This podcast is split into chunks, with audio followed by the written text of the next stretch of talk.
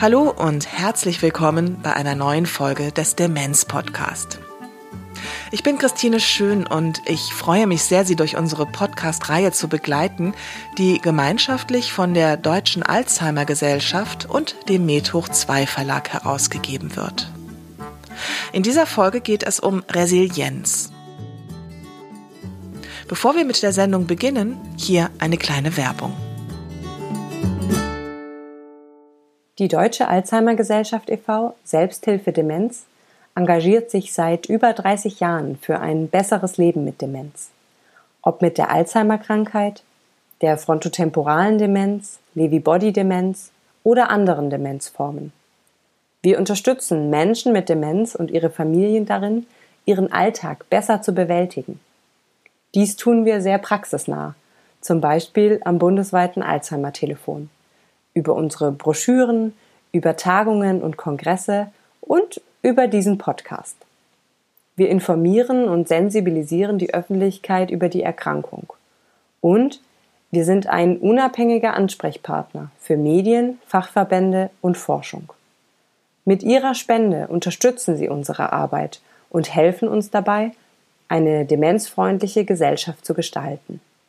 Informieren Sie sich jetzt unter www deutsche-alzheimer.de slash spenden.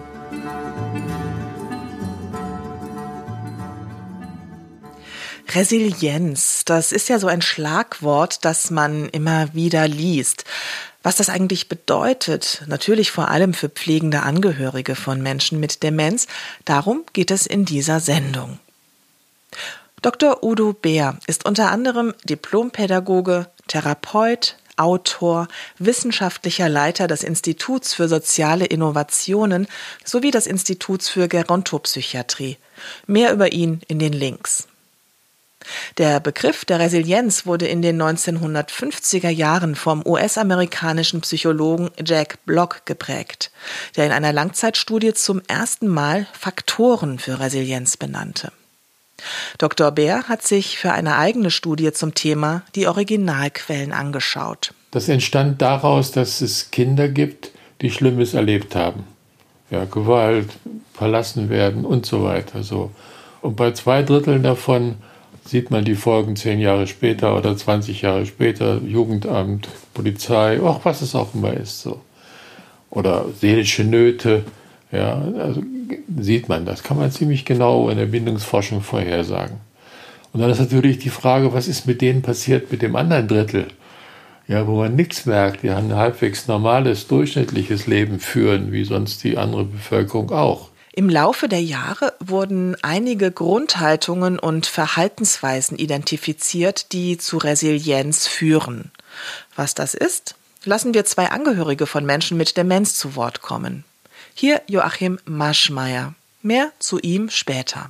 Wenn Sie keine Resilienz haben, das ist ja das Wichtigste, was Sie brauchen, wenn Sie einen demenzkranken Angehörigen betreuen. Und Resilienz ist für mich Humor, ist für mich natürlich, dass man sich einfühlen kann, dass man das auch nicht gleich persönlich nimmt. Sie kriegen ja dann auch immer wieder Ansagen, äh, meine Frau sprach auf der Straße Leute an, ich will meinen Mann nicht mehr haben. Wenn Sie jetzt anfangen, das persönlich zu nehmen, dann haben Sie auch schon verloren. Also Sie müssen immer das irgendwie auch einsortieren und müssen die Souveränität haben, äh, damit umgehen zu können. Wenn sie da immer gleich persönlich angepisst sind, dann wird nichts draus. Krisen ins Gesicht schauen zu können, ohne dabei so schwer verletzt zu werden, dass die Krise mich nachhaltig schädigt. Natürlich werde ich verletzt. Auch resiliente Menschen werden verletzt. Also wir sind ja keine Teflon-Menschen, an denen alles abprallt.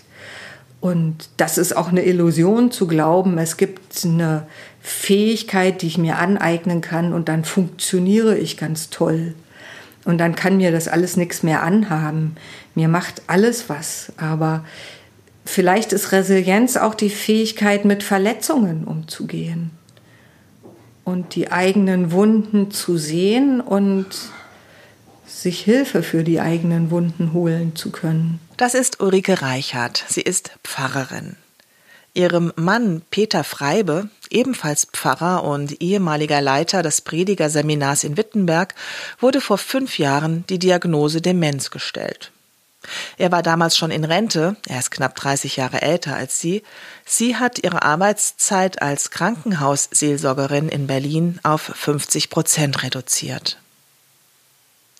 Beide hatten ein bewegtes Leben für sich, kannten sich aus früheren Zeiten und fanden einige Jahre nach dem Tod seiner ersten Frau 2005 zusammen.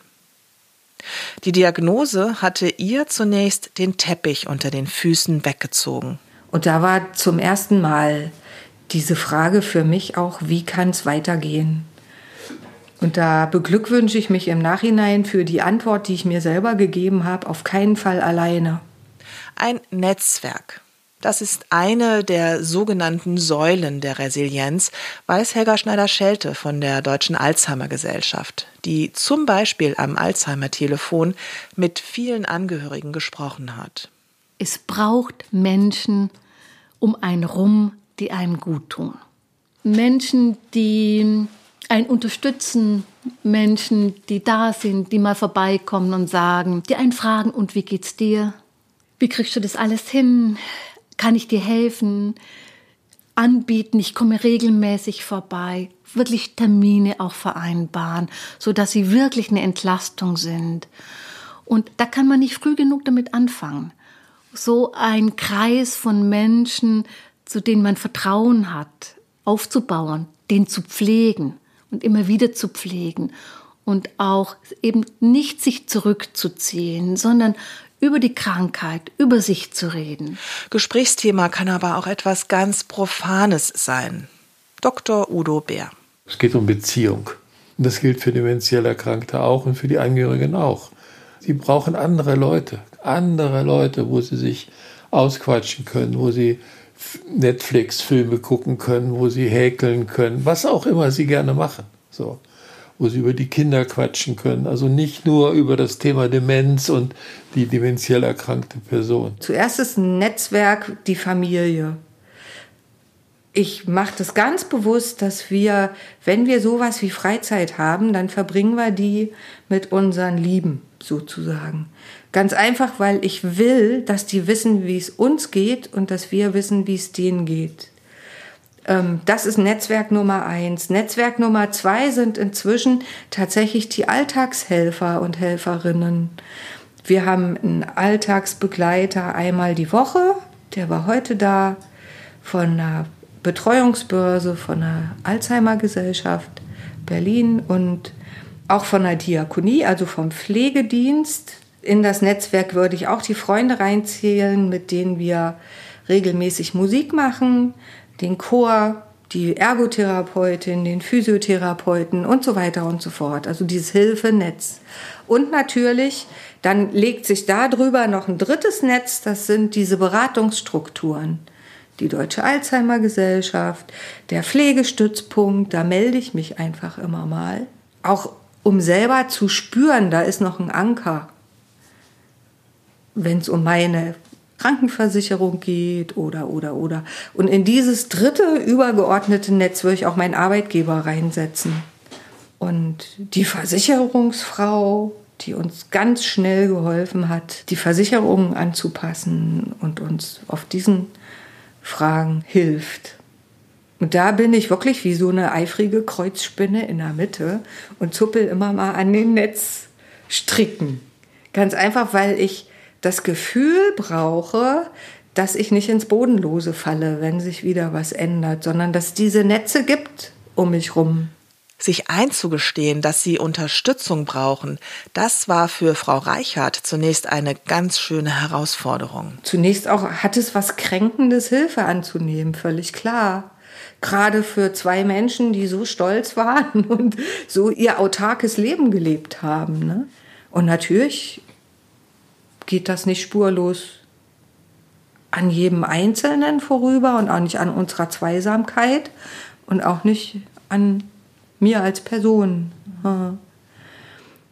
Mir hat immer geholfen, ich sage immer mal kurz gefasst, die Situation von oben nochmal anzugucken. Also wirklich so in die Fernsehturmperspektive zu gehen und zu gucken, was ist denn jetzt mit uns los? Also, um zum Beispiel zu merken, ich ärgere mich gar nicht über die Helferin, die da jetzt kommt und in die Schränke guckt, sondern ich ärgere mich, dass es nötig ist, dass jemand in unsere Schränke guckt und das dann eben auch zu unterscheiden und dann auch sagen zu können, ey, es ist schön, dass du da bist und dass du uns hilfst, obwohl es mich auch kränkt, dass ich mir eingestehen muss, ich brauche deine Hilfe. Ich wollte, dass sie hier bei mir so in ihrem eigenen individuellen Rahmen weiterleben kann, nicht irgendwie in so ein Heimkorsett gepresst wird. Es war auch nicht so, dass ich das Gefühl gehabt habe, es überfordert mich. Also da, durch die viele Hilfe, ich hatte Tagespflege viermal die Woche, dann zweimal die Woche kam eine sehr nette Altenpflegerin Einmal die Woche kam noch eine sehr nette Ehrenamtliche, sodass ich da, das waren also vier Stunden professionelle Tagespflege, drei Stunden ehrenamtlich, waren sieben Stunden und dann konnte ich immer in meine äh, wunderbare Haveltherme in Werder fahren. Ja, und manchmal blieb dann die zwei, drei Stunden länger, das habe ich dann privat bezahlt. Dann hatte ich manchmal acht, neun Stunden, wo ich weg sein konnte. Das war natürlich großartig. Und äh, dadurch, also sechs Tage war irgendwie, war meine Frau mir abgenommen. Es war eigentlich nur der Sonntag, wo ich sie den ganzen Tag hatte. Ja? Und dadurch habe ich nie irgendwie gelitten. Joachim Maschmeyer ist 75 Jahre alt und lebt in Falkensee in der Nähe von Berlin. Er und seine Frau kannten sich 45 Jahre, knapp 40 davon waren sie verheiratet. Sie lebte die letzten zehn Jahre mit einer frontotemporalen Demenz und damit auch er. Vier Tage vor unserem Interview war ihre Beerdigung. Herr Maschmeyer hatte sich, um im Bild von Frau Reichert zu bleiben, ein großes Netz gesponnen, das bis zum Schluss festhielt und hält. Auch deshalb schaut er versöhnt auf die Pflege zurück. Mit großer Dankbarkeit, dass ich das nicht alleine machen musste, dass ich so viel Unterstützung hatte durch stationäre Tagespflege, durch ambulante Pflegedienste, durch Ehrenamtler. Meine Kinder haben natürlich auch mitgemacht, aber die musste ich Gott sei Dank nicht kaputt spielen. Also die brauchte ich nur relativ selten fragen, weil das meiste wurde durch äh, die professionelle Hilfe abgedeckt. Herr Maschmeyer hat eine ungemein positive Ausstrahlung. Selbst so kurz nach dem Tod seiner Frau, nach der Beerdigung, überhaupt nach zehn Jahren Pflege, die, und da macht er überhaupt keinen Hehl daraus, teilweise sehr schwierig war. Man verliert diesen Menschen in Etappen. Also da konnte sie plötzlich nicht mehr gehen. Da waren die ganzen Spaziergänge, war, ging nicht mehr. Ja? Dann hatte sie keine Zähne mehr, weil die Zähne verfolgt waren. Dann musste man sie füttern. Füttern darf man nicht sagen, man hat Nahrung gereicht, genau. Und dann konnte sie nicht mehr sprechen. Und dann, also es wurde immer, immer, dann hat sie gar nichts mehr mitbekommen. Die wusste überhaupt nicht mehr, wer ich bin. Die saß einfach nur noch körperlich anwesend. Ja? Und insofern ist es ein Abschied auf Raten und Sie erahnen, dass es irgendwann endgültig sein wird. Aber wenn es dann endgültig ist, dann sitzen Sie trotzdem da und sind äh, völlig. Äh, tut auch weh, dann ganz einfach weh. Wenn, und dann fehlt Ihnen das plötzlich, dass Sie Ihre Frau jeden Morgen äh, äh, äh sauber machen konnten. ja, es fehlt dann plötzlich.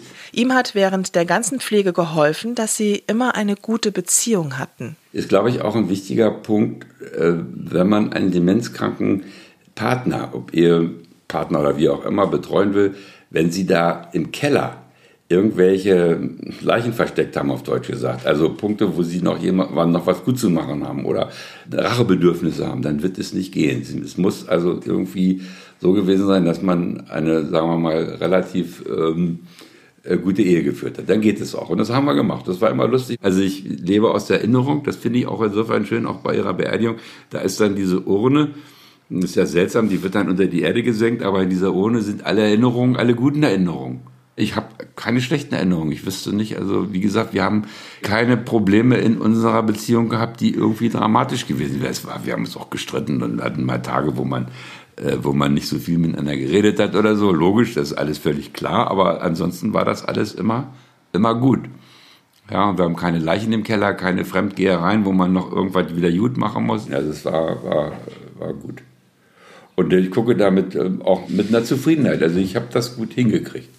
Sich als handlungsfähig erleben, ein weiterer Faktor für Resilienz. Dr. Udo Bär. Wenn wir dementiell erkrankte Personen begleiten, fühlen wir uns oft ohnmächtig, so hilflos. Und äh, das ist kein gutes Gefühl. Und ich bin in vielen Bereichen ohnmächtig. Vier meiner Bücher sind, oder fünf jetzt, auf Russisch erschienen. Zwei in Moskau, drei in Kiew. Und ich würde gern den Krieg beenden in der Ukraine. Aber auf mich hört keiner. Ich habe da keine Macht. So. Aber das Gegenteil von Ohnmacht ist machen. Etwas tun. Und ich mache dann beispielsweise Online-Seminare für Leute, die traumatisierten Kindern in der Ukraine helfen. Ja, auch Leuten, die in Russland Oppositionelle sind. Das hilft mir auch gegen meine Ohnmacht. Nicht nur den Leuten, was ich hoffe, sondern auch mir gegen meine Ohnmacht. So. Und äh, wenn eine dementielle Erkrankung vorhanden ist, ja, da etwas aus der Ohnmacht heraus zu machen, ist gut, ist wichtig, auch wenn wir wissen, dass die Erkrankung fortschreitet. So, auch wenn wir wissen, dass wir die nicht aufhalten können. Aber wir können gemeinsam einen Kuchen backen. Wir können spazieren gehen. Wir können einen neuen Schal stricken oder kaufen. Parfüm in, Rasierwasser, ach, was es auch immer ist. Also etwas tun.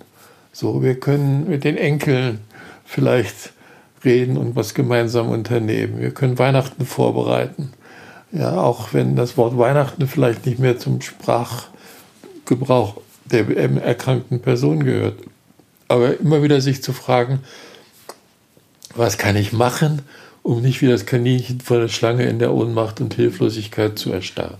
Eine Demenz verändert die Zukunftsplanung und die Gegenwart. Herr Maschmeyer hat diese Herausforderung angenommen und einen Umgang damit gefunden. Auch eine der Säulen der Resilienz. Es war natürlich so, dass ich nicht das machen konnte, was ich mir vorgestellt habe als Rentner, mal eine schöne Kreuzfahrt und mal da fahren, mal da fahren. Das ging alles nicht. Ich musste alles organisieren, wenn ich irgendwo hin wollte, aber es hat geklappt. Und ich habe nie das Gefühl gehabt, es wird zu viel. Ich muss immer an den Satz von Martin Luther denken, wem der liebe Gott ein Amt gibt, dem gibt er auch die Kraft dazu. Ich hätte mir das alles nie vorstellen können, wenn mir jemand mal gesagt hätte, vor 20 Jahren oder vor 5, Jahren mal vorkennen, dass das mal so kommen würde, ich sage, nein, ich wäre schreiend davon gerannt. Was, ja, oder äh, für, ich habe mir dann auch verschiedene Punkte, wenn meine Frau erstmal inkontinent ist, dann muss sie ins Heim, weil ich hatte keine Lust, ihr, ja, das ist sehr unangenehm und wenn man das dann gemacht hat, muss man erstmal eine Zigarette rauchen, um wieder einen anderen Geruch in der Nase zu haben. Also, aber ich habe es dann auch, man macht es dann. Man zieht sich Handschuhe an, man macht sie sauber und anschließend raucht man eine Zigarette und alles ist wieder gut. Frau Reichert, die sich selbst als Kopfmensch beschreibt, entdeckt anderes. Neues. Die Schlaumeierhülle, die ist weg. Aber wir beide sind in voller Gänze da. Und das macht sich wirklich in diesem im doppelten Sinne berührenden Körperkontakt durchaus ganz, ganz, ganz deutlich. Wir tauschen Körperworte aus und das hat ganz viel von Gespräch, dieses körperliche Beieinandersein. Zeiten ganz bewusst zu genießen, wo wir miteinander Wege gehen. Und das hilft mir, mich neu in die Situation und in dich dann auch einzudenken mit meinem Verstand, aber wirklich auch mit beiden Füßen dabei zu sein und den Boden nicht wieder zu verlieren. Und dass wir gemeinsam dann auch Schritte gehen können. Ich lerne ganz viel dabei natürlich ganz platt gesagt das, was wirklich wichtig ist. Und äh, das, was Wohlstand zum Beispiel heißt und was ich auch alles nicht mehr brauche. Schön, das gehabt zu haben, zum Beispiel die weiten Reisen. Aber jetzt ist was anderes wichtig und das in seiner Wertigkeit auch dem mal nachzuspüren. Das das stärkt. Helga Schneider-Schelte hat vielfach erlebt, dass es wichtig ist, den Blick zu schärfen für diese kleinen oder auch großen Dinge, die stärken. Dann kann ich Einfluss nehmen auf meine Gefühle. Und ich fand es ganz schön. Eine Angehörige hat erzählt, und dann bin ich am Morgen rausgegangen mit dem Abfall und plötzlich gucke ich in den Himmel und sehe den Sternenhimmel und das hat mich so berührt, dass ich plötzlich Kraft gekriegt habe. Ich fühlte mich richtig gestärkt. Und es war so ein kleiner Moment, offen zu sein für das, was das Schöne um mich herum oder auch Dinge, die mich stärken. Es gibt so eine Geschichte von jemandem, der hat am Morgen sich die Tasche voll gemacht mit Erbsen in die rechte Hosentasche. Und wenn dann so ein Moment war, wo was Positives war, hat er dann eine Erbse von der rechten Tasche in die linke Tasche getan. Und am Abend hat er dann festgestellt, oh, wie viele Erbsen in der linken Hosentasche waren. Und es hat ihn beglückt. Er war dann dankbar für diese vielen kleinen Momente. Und ich glaube, darum geht es. Es geht darum, einen Umgang mit dieser Erkrankung zu finden und sich davon nicht unterkriegen zu lassen, sondern sich zu bewahren für diese vielen kleinen schönen Momente. Für Dr. Bär sind Werte wichtig, um Halt zu finden, um resilient zu sein gegen die vielen Zumutungen, die das Zusammenleben mit einem Menschen mit Demenz mit sich bringt. Wenn ich einen Wert habe, dann habe ich eine Richtung, wie so ein Kompass, an dem ich mich orientiere und nach dem ich Entscheidungen treffe. Mir hat mal jemand gesagt, es wäre ganz gut, mal das Wort Respekt oder Würde auf den Unterarm zu schreiben und wenn eine Situation da ist, wo ich nicht weiß, was ich machen soll, wo ich unsicher bin, unsichtbar hier drauf zu gucken, zu sagen, ja, ist, was dient meinem Respekt oder was dient dem Respekt anderer Personen oder der Würde anderer Personen. Und das andere ist das Wort Mut. Wir brauchen Mut dabei. Auch das ist ein Wert. Das Wort Mut kommt aus dem Mittelhochdeutsch und heißt eigentlich Seele. In dem Wort Gemüt ist das noch drin. Mut heißt, also sich zumuten heißt, sich mit seiner Seele jemandem zuzuwenden. Zumuten ist ja, du bist eine Zumutung, ist ja eigentlich so ein abwertendes Wort, äh, Begriff, so soll man nicht sein. Und ich bin der Meinung, in diesem Sinne, sich mit seiner Seele jemandem zuzuwenden, äh, das ist ein tolles Wort. Von daher sage ich allen, seien Sie eine Zumutung. Auch den Angehörigen, muten Sie sich zu, auch mit Ihren Gefühlen. Sie müssen da nicht höflich sein, Sie müssen da nicht alles runterschlucken oder so, wie es vielleicht Ihre Eltern gemacht haben, wie Sie es gelernt haben, ja, wie, wie, wie Sie erzogen worden sind. Nein, teilen Sie das. Seien Sie eine Zumutung. So. Und wenn Sie jemanden gern haben, dann sagen Sie, ich habe dich lieb. Und wenn Sie sich freuen, dann freuen Sie sich. Und wenn Sie sich ärgern, sagen Sie, nee, also bitte, ja, das ärgert mich jetzt. Also, wenn Sie nicht weiter wissen, sagen Sie auch, Sie wissen nicht weiter. Ich kann jemanden lieben und helfen wollen und unterstützen und dankbar sein und ich kann mich über ihn ärgern. Ja, wenn er in die Blumenvase pinkelt. Das ist das, was Dr. Bär das große Und nennt. Nicht entweder oder, sondern und. Trauer und Fröhlichkeit, Ekel und Liebe, alles kann nebeneinander stehen. Eine weitere Säule ist es, etwas für sich zu tun. Da weiß ich, dass einige Angehörige pikiert reagieren. Ja, Selbstfürsorge muss ich auch noch betreiben. Ich muss, ich muss, ich muss. Es geht aber eher darum, etwas zu finden, was einem wirklich gut tut. Helga Schneider-Schelte. Was kann ich wirklich gut? Was passt zu mir? Was reizt mich? Wozu habe ich Lust? Das kann für den einen sein, in den Wald zu gehen. Das kann für den anderen sein, tanzen zu gehen. Das heißt nicht immer nur, äh, was mir gut tut, Entspannung. Manche müssen aktiv werden. Manche fangen an zu malen. Manche fangen an zu stricken. Manche fangen an zu schreiben. Also etwas zu finden, was zu mir passt. Und dafür auch sich Zeit zu nehmen. Ähm, ich denke, das ist ein Trugschluss, wenn wir davon ausgehen, dass wir die ganze Zeit, die wir zur Verfügung haben, auf den anderen schauen müssen. Sondern es ist so wichtig, für den anderen da zu sein, sich zu engagieren und gleichzeitig auch Dinge zu tun, die für mich wichtig sind, die mir Sinn geben. Viele Angehörige haben berichtet, und wenn ich dann zurückkam, dann hatte ich wieder Kraft. Ich fühlte mich nicht mehr so ausgelaugt, nicht mehr so erschöpft, weil ich auch meine Scheune gefüllt habe, so meine Ressourcen gefüllt habe. Und deswegen war für mich auch dieser Dienstag, wo ich äh, früher hier in andere, ich, ich, gehe einfach sehr gerne in, in, in Thermen und Saunen, ich genieße das da. Und dann bin ich immer in die Haveltherme gefahren in Werder, ja. Und da habe ich mich wunderbar erholt. Ja, das ist großartig. Und wenn sie so einen Tag nicht haben, wo sie sich selber auch seelisch, äh, auf Deutsch gesagt, refinanzieren können, dann stehen sie das auch nicht durch. Ja, man muss sich dann auch diese Freiräume schaffen. Und manchmal ist es einfach auch an der Zeit, traurig zu sein und das vielleicht zu teilen. Auch mal zu jammern. Dr. Bär hat mir erzählt, dass er mal ein sehr schönes, gehaltvolles, zweitägiges Seminar für pflegende Angehörige konzipiert hat. Doch er konnte erst in der Mitte des zweiten Tages damit anfangen. Wir mussten anderthalb Tage erstmal sich ausknatschen. So, erzählen, was alles schlimm ist. Das brauchte Raum. Und das brauchte Gehör von anderen, dass es anderen auch so geht.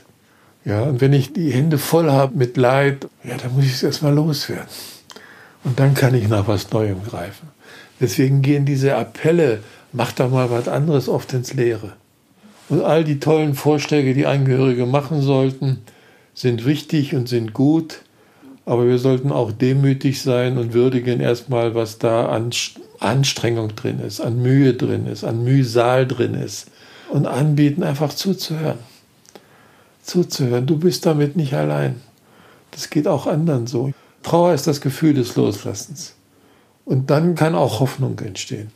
Auch hier sind wir wieder beim großen Und. Trauern und hoffen. Frau Reichert haderte anfangs durchaus auch und es gibt natürlich immer wieder schlechte Tage, aber das gehört eben dazu und sie nimmt das an wegzukommen von dem, was mir nur weggenommen wird, dass ich keine weiten Reisen mehr machen kann, dass ich nicht mehr 100 Prozent arbeiten kann, sondern in Anführungsstrichen nur noch die Hälfte oder so. Also aus diesen defizitären Beschreibungen herauszukommen. Sagen, jawohl, jetzt ist es so und es ist ein Zustand, in dem wir sind und in dem versuchen wir konstruktiv zu bleiben und den zu gestalten. Ich staune, wie viel sinnvolles Leben seit der Diagnose möglich ist. Und dass das geht. Und nach fünf Jahren habe ich dieses Vertrauen auch in uns beide. Wir haben jetzt so viel geschafft, das schaffen wir auch weiter. So ein bisschen Angela Merkel mäßig. Herr Maschmeyer richtet sich langsam in seinem neuen Leben ein. Das genieße ich jetzt natürlich zunehmend, dass ich plötzlich nicht mehr irgendwie was planen muss. Also ich kann ganz spontan ins Kino gehen, ich kann, habe jetzt eine Reise nach Bergamo gebucht, ganz spontan. Ich kann, habe schon drei Einladungen für den Samstag vor dem ersten Advent. ja, und ähm, ich kann jetzt plötzlich wieder äh, ohne Rücksicht, das kenne ich ja gar nicht, weil ich immer Rücksicht genommen habe auf meine Frau, dass sie irgendwie versorgt sein musste, dass irgendjemand auf sie aufpasst oder irgendwie, äh, jedenfalls konnte ich nie ohne Rücksicht sozusagen mein Leben gestalten. Das kann ich jetzt plötzlich wieder. Ja. Und äh, bin da auch offen. Ich bin ja jetzt 75. Das wird man sehen, was sich jetzt alles noch so, so ergibt. Liebe Hörerinnen und Hörer, einige weiterführende Links finden Sie unter der Sendung auf www.demenz-podcast.de.